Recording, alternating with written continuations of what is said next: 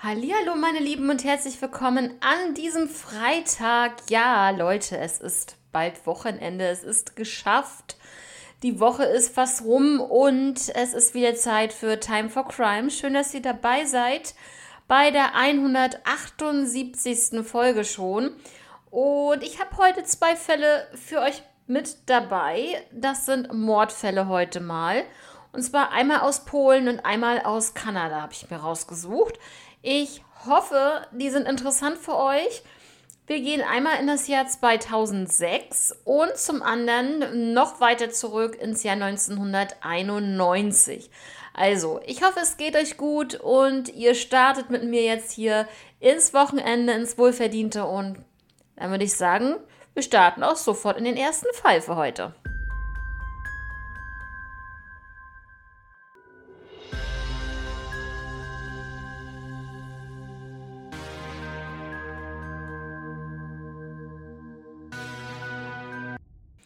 Ja, Leute, im ersten Fall heute, wie ich schon gesagt habe, geht es nach Polen. Und zwar geht es hier um den Fall von Mariana Radziwonska. Sie wurde 1946 in Polen geboren und im Jahr 2006 war sie 60 Jahre alt. Verheiratet war sie mit Eugeniusz und sie hatte drei erwachsene Söhne. Christoph, Matthäus und Tomasz. Und sie lebte in Bialystok. Genau, die Familie allgemein lebte von der Landwirtschaft und äh, besaß zwei Bauernhöfe. Soweit man weiß, gab es untereinander keinen Streit. Und ähm, ja, ob das wirklich so war, vielleicht brodelte es irgendwo unter der Oberfläche, aber man hat halt nichts weiter herausgefunden, nichts von Nachbarn oder ähnliches.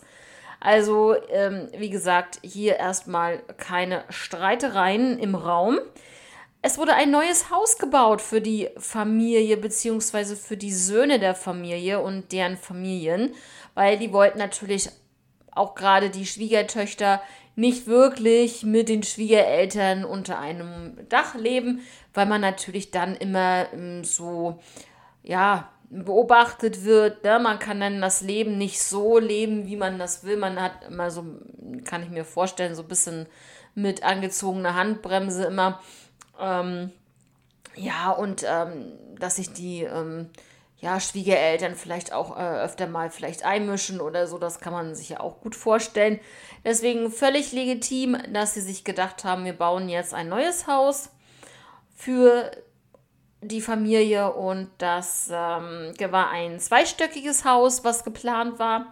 Und dieses wurde in Etappen gebaut, weil es natürlich, das musste ja auch irgendwie finanziert werden. Zu Mariana nochmal. Mariana war zu diesem Zeitpunkt, wie gesagt, 60 Jahre alt, war herzkrank und ja, konnte halt so in der Landwirtschaft halt natürlich nicht mehr so mit anpacken, wie es früher einmal war, ganz klar. Und jetzt geht wir zum 12. Mai 2006. Mariana wollte den Boden bepflanzen. Also sie ist zu dem Haus gefahren, zu dem neuen Haus, zu der Baustelle und wollte dort natürlich ein bisschen pflanzen äh, ringsherum. Ungefähr um 9 Uhr morgens ist sie wohl dort angekommen. Ihr Sohn ähm, war Zeuge, der hat sie dort abgesetzt und ist dann wieder gefahren. Und ja, also nichts Besonderes. Sie wollte, wie gesagt, den Garten verschönern. Da schon mal so ein bisschen vorwärts kommen.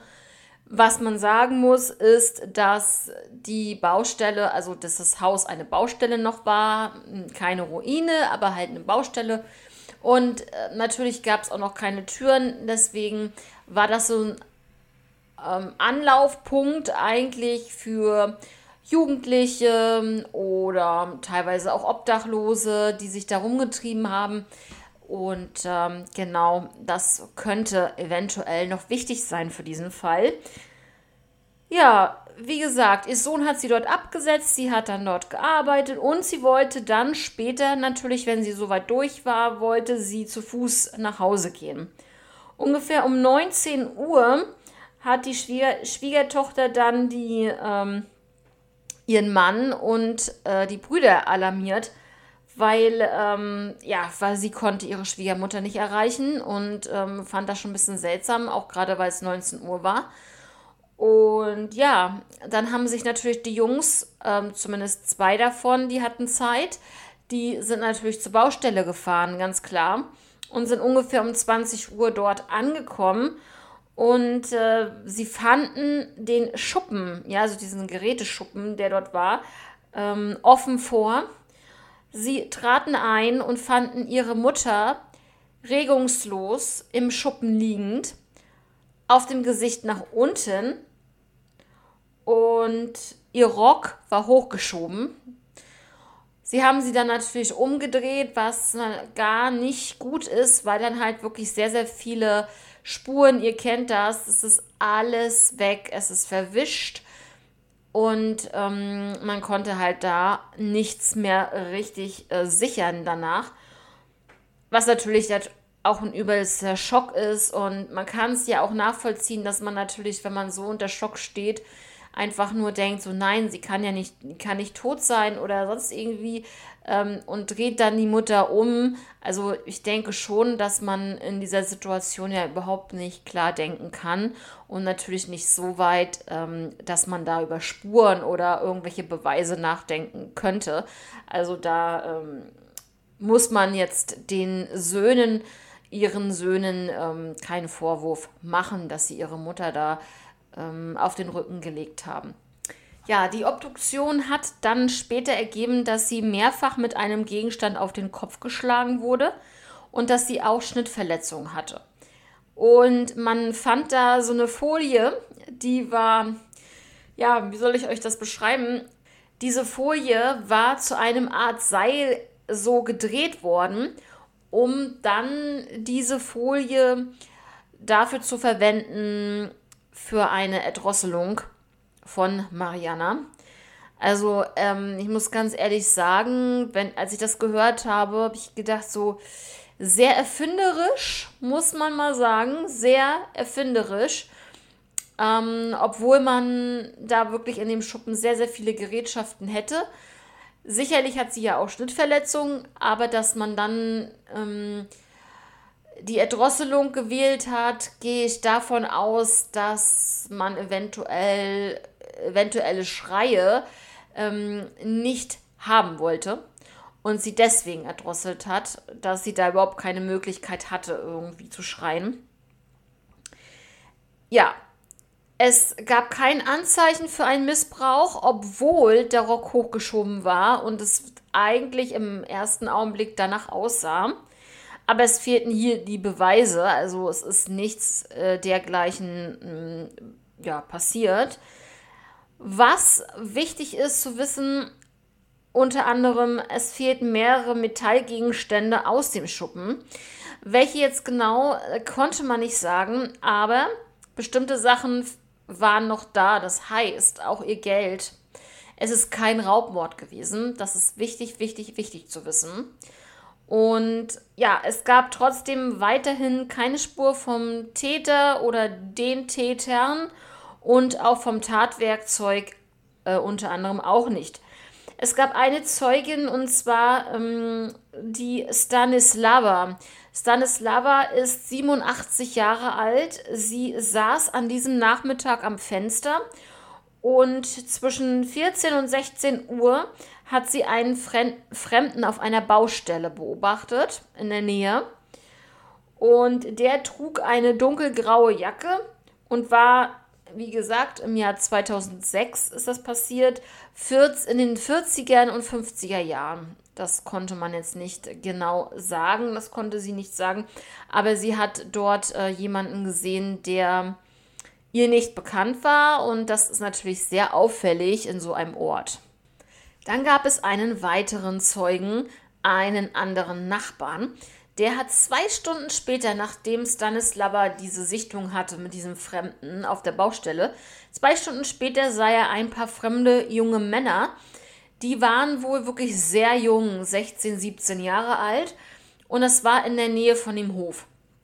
Ich muss dazu sagen, dass das Haus auf einem Hof aufgebaut wurde.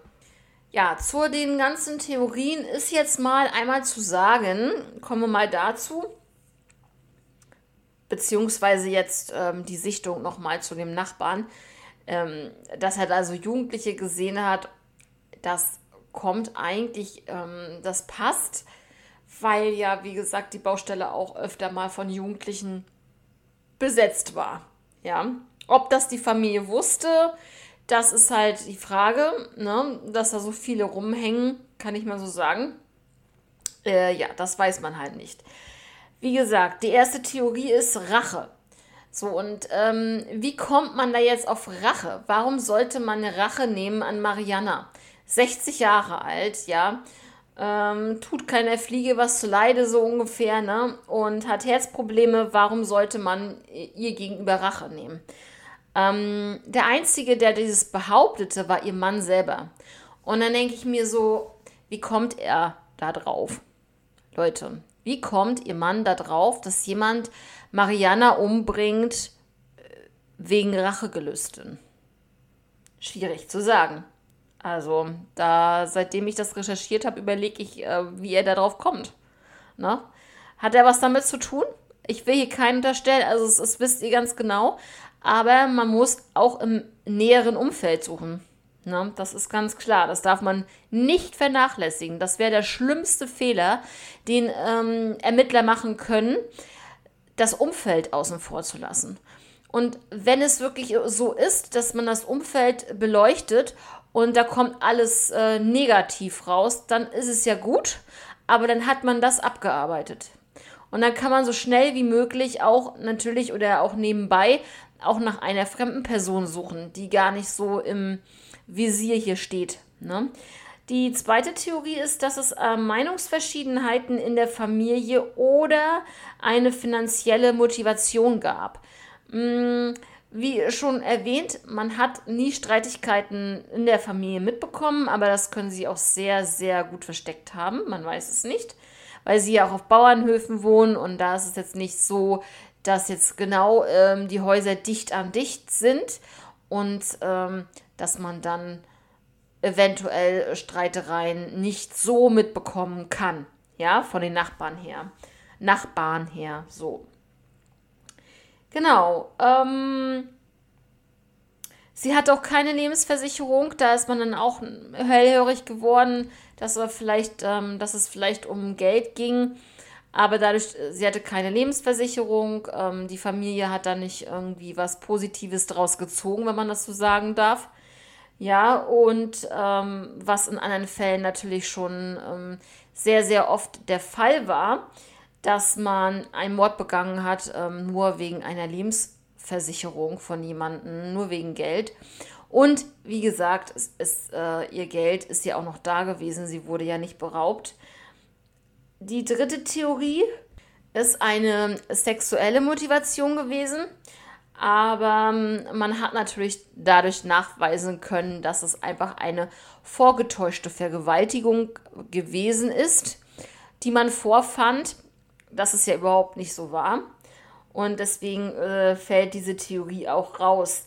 Die vierte Theorie, äh, dass es Stammgäste waren. Also ähm, Genau, dass es halt jemand war, der dort immer gefeiert hat. Stammgäste, in Anführungszeichen, das, was ich euch vorhin gesagt habe, dass auf dieser Baustelle wirklich sehr viele Jugendliche, teilweise auch Obdachlose, da rumliefen und ja, dass man auch dort gefeiert hat und ähnliches.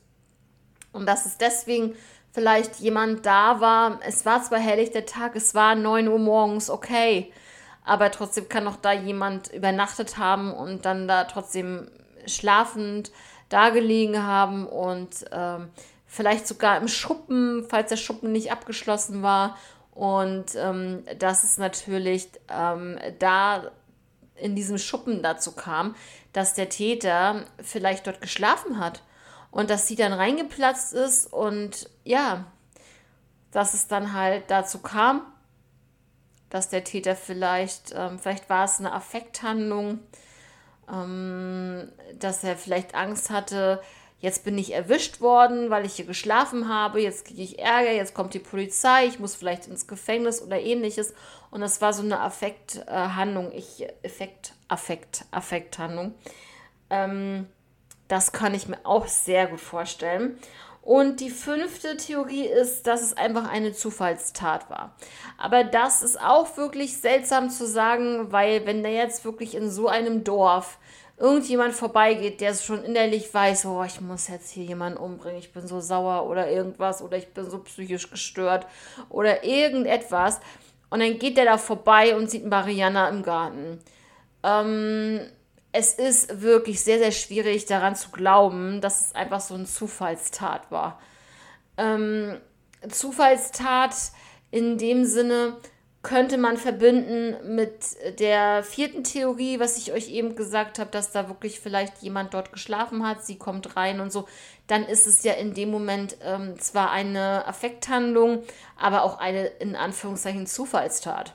Weil das ist ja zufällig, dass er gerade in dem Moment dort geschlafen hat, dass sie gerade an diesem Tag da ist und reinkommt. Also könnte es auch, wenn man das so auslegt, eine Zufallstat sein. Aber nur, wenn man es so auslegt. Ne? Also nicht, dass sie denkt, dass ich glaube, dass da einer vorbeiläuft, sie sieht und dann, ja, geil, ähm, das nehme ich jetzt, äh, ich nehme die jetzt als Opfer. Das glaube ich zum Beispiel nicht. Ja, und ähm, das es auch schon. Also der Fall ist dann ein Cold Case Fall geworden. Es ähm, gibt überhaupt keine weiteren Ermittlungen wie gesagt, der Fall, der Fall ist aus 2006. Und das ist natürlich jetzt auch schon wirklich sehr, sehr lange her, Leute. Ähm, ja, 17 Jahre, um genauer zu sein, ist dieser Fall jetzt her. Und ist natürlich schwierig, nach so langer Zeit noch ähm, den Täter zu finden. Was mich jetzt da so ein bisschen stutzig macht, ist, ähm, dass da nichts aufgetaucht ist und was ich gelesen habe, zwecks DNA-Spur. Das finde ich ein bisschen seltsam, weil wenn man jemanden, ja, wenn man wirklich dabei ist, so im Rausch auf jemanden einzuschlagen, ja, was wurde ja auf den Kopf geschlagen, da muss doch irgendwo eine DNA-Spur zu finden sein, Leute. Vielleicht gibt es die ja, nur hat man die aus ermittlungstaktischen Gründen nicht erwähnt oder halt ver nicht veröffentlicht. Ich würde es mir wünschen, dass es wirklich eine DNA-Spur gibt und dass natürlich ähm, des Öfteren ja auch mit den Datenbanken abgeglichen wird. Also das kann ich mir natürlich vorstellen, weil die Ermittler möchten ja auch, ähm, dass der Fall gelöst wird. Definitiv. Was meint ihr? War es ein Familienmitglied und ähm, war es vielleicht der dritte Sohn, der gar, der keine Zeit hatte, dorthin zu fahren? Ähm, dann aber die weitere Überlegung, wie, was ist die Motivation, was ist das Motiv gewesen? Natürlich finde ich das interessant, dass man dort in diesem Fall den Rock hoch, ähm, hochgeschlagen hat um es aussehen zu lassen wie eine Vergewaltigung, als Motiv dann vielleicht, aber es war keine. Und dann denke ich mir, irgendeiner hat sich Gedanken gemacht, ähm, um das irgendjemanden in die Schuhe zu schieben. Keine bestimmte Person in dem Sinne, aber ein anderes Motiv einfach in den Vordergrund zu stellen. Das finde ich sehr interessant. Ja, was meint ihr dazu? Ähm, ja, war es jemand Fremdes? War es jemand, der dort ja auf dieser Baustelle, ich will nicht sagen, schon gelebt hat, aber der des Öfteren dort übernachtet hat, gefeiert hat und so weiter? Oder war es vielleicht jemand aus der Familie? Und ähm, wie gesagt, Motivation, das Motiv dazu, schwierig zu sagen dann in diesem Fall. Ja, also ich finde den Fall wirklich sehr, sehr interessant. Und ja, dann kommen wir auch zum zweiten Fall. Wir gehen jetzt von Polen nach Kanada und da zu dem Mordfall an Victoria Sicurella aus dem Jahr 1991. Ja, also, wie gesagt, 1991, Victoria auch Vicky genannt, war 32 Jahre alt. Sie fand man am 2. Dezember 1991 ermordet in ihrem Stadthaus und zwar in Hamilton, Ontario, Kanada. Sie war alleinerziehend, hatte einen siebenjährigen Sohn, Brad. Der hatte eine genetische Störung und zwar das Prader-Willi-Syndrom. Zuletzt wurde Vicky gesehen am 2. Dezember 91, also an diesem Tag, und zwar nachmittags um 15.30 Uhr. Dort wurde sie abgesetzt bei einem Lebensmittelgeschäft, und zwar hieß das Fortinos. Und sie ging danach, nachdem sie da einkaufen war, ging sie zu Fuß nach Hause. Ne, sie erwartete auch ihren Sohn von der Schule. Ich muss dazu sagen, dass er von einem Fahrer immer gefahren wurde. Also er wurde immer abgeholt, zur Schule gefahren und von dort aus wieder nach Hause gebracht. Äh, so auch an diesem Tag. Aber ähm, es sollte ganz anders kommen. Denn Brett stand vor verschlossener Tür, was sonst nicht der Fall war. Der Fahrer, was ich wirklich sehr, sehr gut finde, wartete natürlich, bis er eigentlich reingeht, also bis die Tür aufgeht, wie auch immer. Dies passierte nicht. Also hat sich der Fahrer überlegt, ja, irgendwie, ich kann den ja hier nicht als Siebenjähriger mit seiner, äh, ich will nicht sagen Behinderung, aber mit seiner genetischen Störung und so weiter auch zusätzlich nicht hier alleine stehen lassen. Auch allgemein ein siebenjähriges Kind lässt du da nicht einfach so vor der Tür stehen und fährst wieder. Er war wirklich sehr, sehr, sehr, sehr ähm, äh, nett und äh, zuvorkommend und hat dann ähm, Brad wieder zur Schule zurückgefahren, damit er überhaupt ähm, in die Obhut von jemandem kommt. Und das fand ich wirklich, also diese Aktion fand ich wirklich sehr, sehr, sehr, sehr gut von ihm. Und die Schule rief dann die Nachbarin und beste Freundin von Vicky an und meinte so, ja, die Tür war verschlossen, der Kleine ist äh, wieder hier bei uns in der Schule, irgendwas stimmt doch da nicht, können Sie nicht mal nachgucken, haben Sie vielleicht einen Schlüssel fürs Haus oder ähnliches und sie war natürlich auch total besorgt um ihre beste Freundin und ähm, man weiß nicht, wie sie jetzt ins Haus kam, ob das durch einen Schlüssel oder äh, zwei Schlüssel oder irgendwie anders. Jedenfalls kam sie ins Haus und fand Vicky dann tot in der Küche liegend vor. Ja, ähm, was hier sehr interessant war, sie wurde wie folgt vorgefunden. Ihr Kopf war mit einem Handtuch abgedeckt und ähm, die Lebensmittel waren überall verstreut. Also sie war wahrscheinlich gerade dabei, die Lebensmittel ähm, ja, zu sortieren, einzusortieren, wie auch immer. Und als sie angegriffen wurde.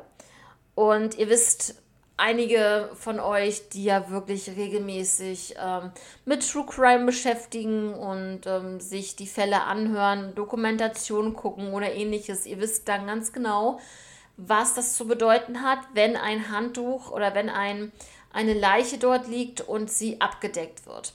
In diesem Fall wurde ihr Kopf mit dem Handtuch abgedeckt. Das ist ganz klar was Persönliches dass man dann ähm, vielleicht im Affekt auch hier gehandelt hat und dass man dann sozusagen seine Entschuldigung ähm, der Person gegenüber entgegenbringt und ja, sie dann einfach abdeckt und zum anderen aber auch vielleicht nicht ähm, den Anblick ertragen kann, oh Gott, was habe ich getan? Ähm, und deswegen dann einfach das äh, Gesicht oder den Kopf abdeckt, dass man da dann nicht ähm, ja mit dem Blick oder mit der Leiche in dem Sinne konfrontiert wird nochmal, wenn man jetzt wirklich ja das Gefühl hat, ich habe hier was Falsches gemacht, das wollte ich eigentlich gar nicht. Ne? Ähm, aber das muss nicht unbedingt sein. Das kann natürlich sein, dass man dann einfach sagt, äh, nee, ich decke sie jetzt ab, weil ich das, ähm, ja, also hauptsächlich ist es eigentlich so, dass man, dass es einem dann leid tut im Nachhinein und deswegen die Leiche abdeckt. Aber ähm, es ist halt wirklich schwierig zu sagen, ob das natürlich auch in diesem Fall so war. Und ähm, im Haus wurde wohl angeblich, so hat man dann natürlich so ein bisschen durchsucht, nichts gestohlen.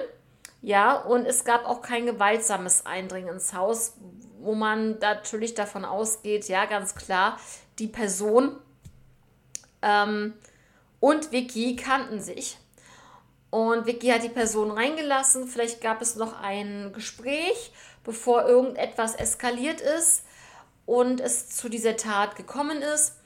Und dass sie vielleicht, äh, ja, wie gesagt, sich unterhalten haben und sie hat vielleicht in der Zeit schon irgendwie die Lebensmittel weg, wegsortieren wollen. Und ähm, ja, die Tatwaffe, ein Messer, ähm, das lag noch am Tatort, das fand man. Leute, ich habe hier schon wieder nichts gefunden von irgendwelchen DNA-Spuren. Das kann ich mir nicht vorstellen. Wenn man wirklich jemanden mit einem Messer verletzt, dann, ich will nicht sagen, dass sich jeder irgendwie, der jemanden mit einem Messer angreift, auch verletzt. Aber wenn es so ist, dass sich zum Beispiel die, ähm, das Opfer wehrt, kann es natürlich sein, dass das Opfer mit den Nägeln die Haut einritzt, wenn ich das mal so ähm, sagen darf. Und ähm, selbst irgendwelche Hautschuppen, Hautpartikel unter Fingernägeln, es muss doch irgendetwas geben, was man in der Hand hat, um ein DNA-Profil ähm, zu erstellen. Jedenfalls auch in diesem Fall habe ich darüber nichts gefunden. Und sowas riecht mich wieder auf, Leute. Ne, weil wir wollen hier diese Fälle klären. Mm. Und nach außen dringt wieder nichts, dass wir uns Gedanken machen, oh mein Gott, da ist nichts, wie kann das denn sein? Und dann denkt man als Außenstehender wieder schlecht über die Polizei, über die Ermittler, ähm, dass sie schlecht ähm, ja, dass sie schlecht sich in diese Fälle ein, einarbeiten und so weiter. Das, und das ist dann vielleicht nicht so, aber von außen wirkt es so, weil wir die Informationen nicht haben. Ich kann sie verstehen, zum Teil, wenn das wirklich irgendwas Relevantes ist, was ähm, äh, den Täter ähm, fassen könnte. Und wenn man das jetzt die, an die Öffentlichkeit trägt, dass der Täter dann ja, sich verändert, sag ich mal, auch vom optischen her vielleicht und so weiter, ne? Also ihr wisst, was ich meine. Ja, also ähm, zu Brads Vater, einmal dazu, Brads Vater Sam, ähm, zu dem hatte äh, Vicky noch ein sehr gutes Verhältnis und was halt so für ein Gerücht aufkam, ist, dass Vicky des Öfteren Affären hatte. Meine Güte, sie ist eine Single Lady, lass sie ruhig machen.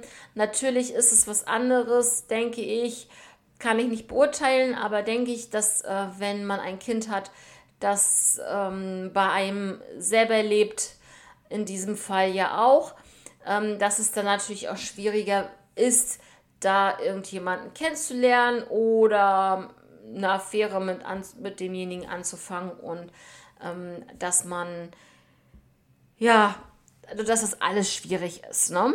Und wie gesagt, es kamen Gerüchte auf, dass sie ähm, des Öfteren Affären hatte und dass sie gerade kurz vor ihrem Tod eine längere Affäre beendet hat. Und das ist schon wieder, die Alarmglocken gehen an.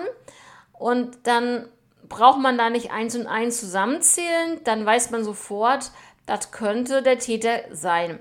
Ja, also wie gesagt, wir spinnen uns das zusammen, es könnte. Und was hier auch sehr wichtig ist zu wissen, man hat dann so, so ein bisschen sich Gedanken gemacht von den Ermittlern, wie das alles abgelaufen sein könnte und auch zeitlich. Und zeitlich muss ich sagen, ist es wirklich ein sehr, sehr kurzes Zeitfenster, welches ähm, für, diese, für diese Tat benutzt wurde.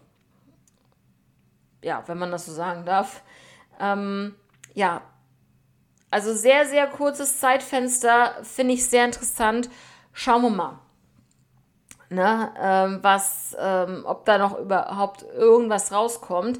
Wie gesagt, sie wurde erstochen und sie hatte auch Abwehrverletzung. Und da sage ich ja schon wieder, wenn die Person, also das Opfer, Abwehrverletzungen hat, dann würde es mich nicht wundern, dass der Täter auch Verletzungen hat. Ich sage es jetzt nochmal, ja. 2012 wurde der Fall wieder aufgegriffen, im Fernsehen präsentiert und äh, ja, nichts ist passiert. Leider ist nichts weiter passiert. Und ähm, dann wurde der Fall wieder kalt. Und was jetzt kommt, Leute, finde ich wirklich, boah, mega, mega krass. Es gab einen Ermittler, der in diesem Fall äh, involviert war und der hat sich auf der Polizeiwache erschossen. Als ich das gelesen habe, habe ich richtig Gänsehaut bekommen und das so wirklich so, ähm, hat er sich schuldig gefühlt, hat er was damit zu tun, hat er gewusst, wer es war und ähm, sollte es nicht erzählen oder durfte nicht oder ähm, ja und konnte damit nicht klarkommen. Es wurde aber gegen diese, diesen Polizisten ermittelt. Und zwar, deswegen denke ich mal, hat er sich auch umgebracht, weil er das vielleicht auch gar nicht mehr ertragen konnte. Vielleicht stimmte das nicht. Ich sage euch gleich, was da war. Aber vielleicht hat es nicht gestimmt und er hat sich zu Unrecht beschuldigt gefühlt und war auch vielleicht unschuldig. Man weiß es nicht. Es ist wirklich sehr, sehr ähm, ein sehr, sehr sensibles Thema, ähm, was das betrifft. Also, man ermittelte gegen ihn wegen einem sexuellen Missbrauch eines Informanten. Und ähm, ja, also das ist halt wirklich schwierig zu sagen, ob er sich umgebracht hat, weil er schuldig war und sich schuldig fühlte auch und ein schlechtes Gewissen hatte und dann mit nicht mehr klar kam oder weil er einfach unschuldig war und sich gedacht hat, wie soll ich meine Unschuld beweisen? Die denken doch sowieso alle, ich war's. Oder, ne, also manchmal hat man ja ähm, jetzt nicht so in, in so einer, in so, also in so einer Situation wie jetzt hier so einen sexuellen Missbrauch, sondern in einer ganz schlicht einfachen Situation im Alltag, man dann denkt, nee, ich war das doch gar nicht, warum werde ich jetzt hier beschuldigt? Ne? ne also wirklich, aber ihr wisst, was ich meine, ne? Eine Alltagssituation und ähm, jetzt nicht so was extrem krasses wie das jetzt hier. Ja, ähm, was ist dann weiter passiert? Also, ähm, Brads Vater Sam zog dann in das Stadthaus ein mit seiner neuen Frau und deren und ihren zwei Kindern. Und ja, das fand ich auch sehr krass zu lesen er hat das eigentlich nur gemacht, damit Brad seine Umgebung behalten kann. Also, das heißt, ähm, dadurch, dass Brad diese genetische Störung hat, ähm, ist es für ihn, glaube ich, so ein bisschen schwieriger, irgendwo anders in sich in einer anderen Umgebung einzufinden und dann wohlzufühlen, auch noch zusätzlich. Und so hat der Vater beschlossen, nein, wir bleiben in dem Haus. Ich ziehe da jetzt ein mit meiner neuen Frau, nehme natürlich die anderen zwei Kinder mit. Dann nehmen wir sozusagen zu äh, fünft in dem Haus, wo, äh, ja, was soll ich sagen, wo Vicky ermordet wurde, ne? Ähm, man kann es teilweise verstehen, wie er denkt, aber ich weiß nicht, ob ich das könnte, in dem Haus zu wohnen, wo jemand ermordet wurde. Ich sage jetzt einfach mal allgemein jemand. Ich glaube, es wird noch schwieriger, wenn du diese Person kennst. Und es war, wie gesagt, seine Ex-Frau. Und ähm, da hat man ja noch mehr Bezug zu dieser Person und kennt sie natürlich in- und auswendig. Und äh, da zu wissen, äh, in der Küche wurde sie ermordet und ähm, nicht zu wissen, von wem ich finde das schon sehr, sehr krass, dass er da eingezogen ist. Aber wie gesagt, auf der anderen Art kann ich es verstehen, dass es wirklich für seinen Sohn Brad war. Und ähm, hoffe, dass es auch wirklich so war und nicht, ähm, dass er jetzt so diesen Grund vorgeschoben hat.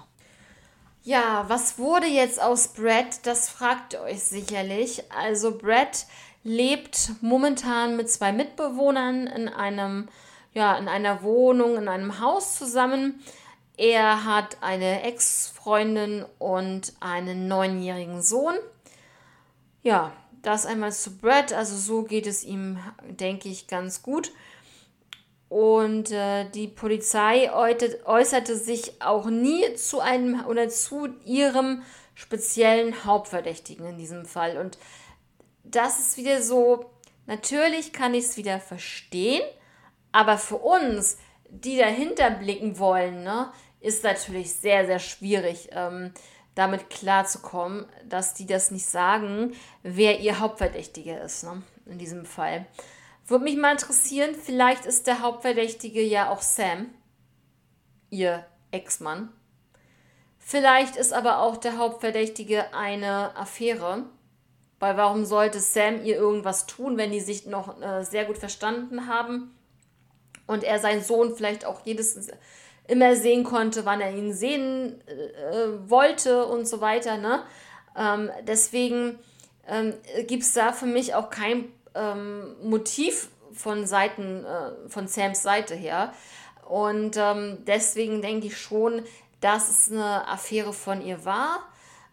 Wie gesagt, ähm, sie kannten sich, sie hat ihn reingelassen und ich sage ihn, weil ich denke, dass es auch nur ein Täter war. Ja, und wie gesagt, ich hoffe natürlich, dass da auch DNA-Spuren vorhanden sind. Wie gesagt, ne? das ist immer ganz wichtig, ihr wisst. Ja, Leute, das waren die zwei Folgen, ähm, Fälle, ich will mal Folgen sagen. Nein, das waren die zwei Fälle für heute. Und äh, ich äh, hoffe, die haben euch zugesagt, die waren hoffentlich auch interessant für euch. Ansonsten wünsche ich euch jetzt einen Wund ein wunderschönes Wochenende. So.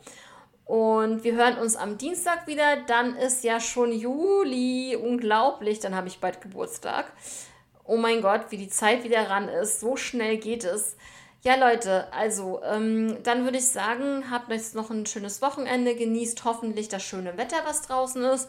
Und ansonsten bleibt gesund, passt auf euch auf. Bis Dienstag. Bis dann. Ciao.